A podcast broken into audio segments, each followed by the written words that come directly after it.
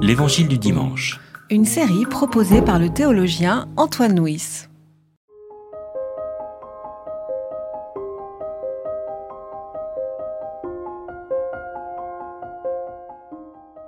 Comme le peuple était dans l'attente, et que tous se demandaient si Jean n'était pas le Christ, il leur répondit à tous, Moi je vous baptise d'eau, mais il vient, celui qui est plus puissant que moi, et ce serait encore trop d'honneur pour moi que de délier la lanière de ses sandales.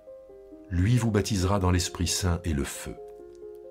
Il a sa fourche à la main, il va nettoyer son air, il recueillera le blé dans sa grange, mais il brûlera la paille dans un feu qui ne s'éteint pas. Jean annonçait la bonne nouvelle au peuple avec beaucoup d'autres encouragements. Mais Hérode le tétrarque, à qui Jean faisait des reproches au sujet d'Hérodiade, femme de son frère, et au sujet de toutes les mauvaises actions qu'Hérode avait commises, ajouta encore à toutes les autres celle d'enfermer Jean en prison.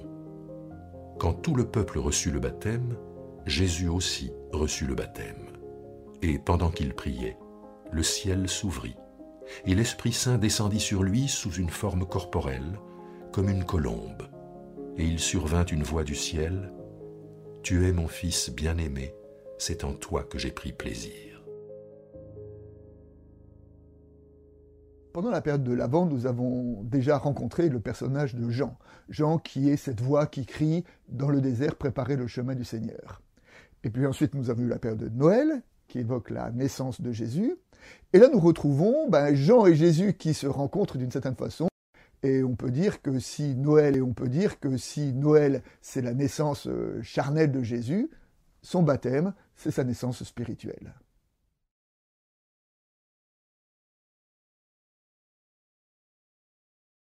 Si le baptême de Jésus est authentique et donc montre un Jean qui, qui, qui, baptise euh, Jésus, euh, le texte quand même prend soin, de, à travers quelques détails, de, marquer une sorte de passage de relais.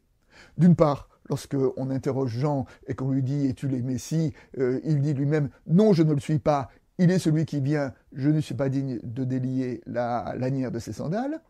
Et puis, dans sa construction littéraire, très subtilement, Luc introduit l'arrestation de Jean, qui va conduire à sa mort, avant le baptême de Jésus. Donc une façon de dire que le baptême de Jésus est une sorte de passage de relais entre le ministère de Jean et celui de Jésus.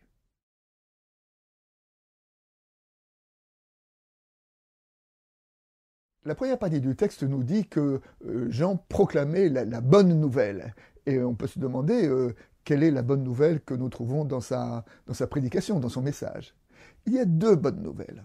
La première bonne nouvelle, c'est que Jean baptise pour le pardon des péchés. C'est-à-dire que le pardon est à portée de baptême à cette époque-là, le pardon était très codifié euh, à travers des rites, notamment au niveau du, temple de Jérusalem, au niveau des prêtres, au niveau des sacrifices qu'on devait offrir.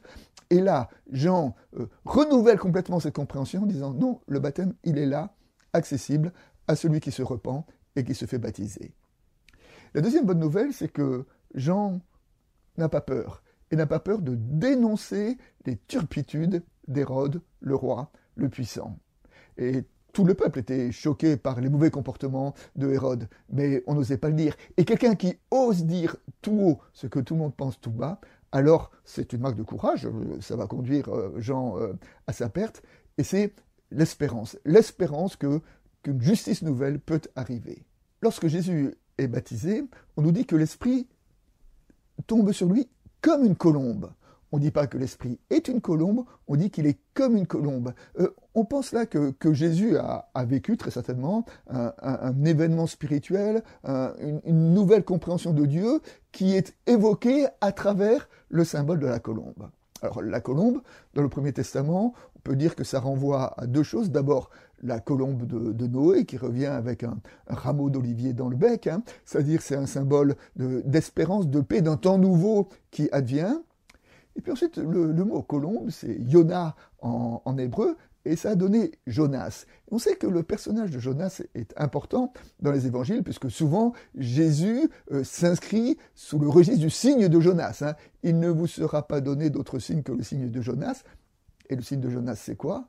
Eh bien, c'est que euh, par euh, la proclamation de Jonas, les Ninivites changent de comportement et les Ninivites sont pardonnés. C'est-à-dire que le pardon de Dieu va jusqu'à Ninive, la ville ennemie, la ville étrangère. Et donc, à travers ce, symbole de Jonas, peut-être qu'on retrouve derrière la colombe, il y a la proclamation d'un évangile du pardon qui dépasse les cadres religieux de l'époque. Une question qui a euh, agité les théologiens, c'est de dire pourquoi Jésus, qui, selon la tradition, était lui-même sans péché, doit-il être baptisé pour le pardon des péchés?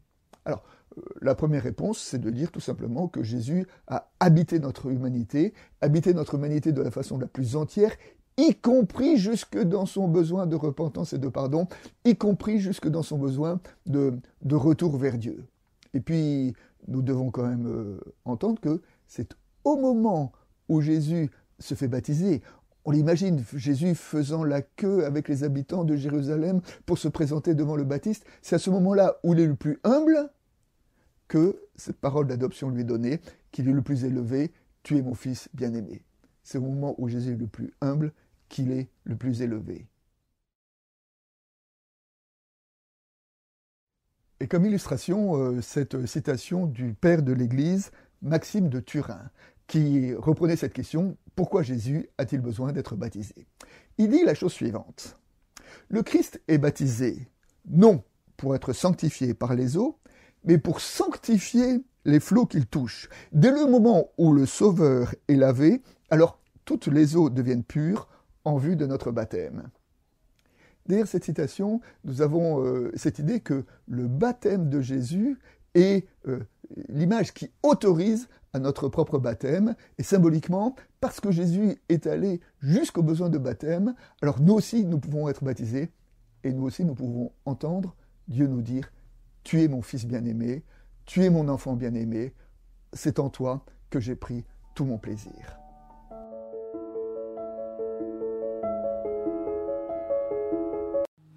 C'était l'Évangile du dimanche.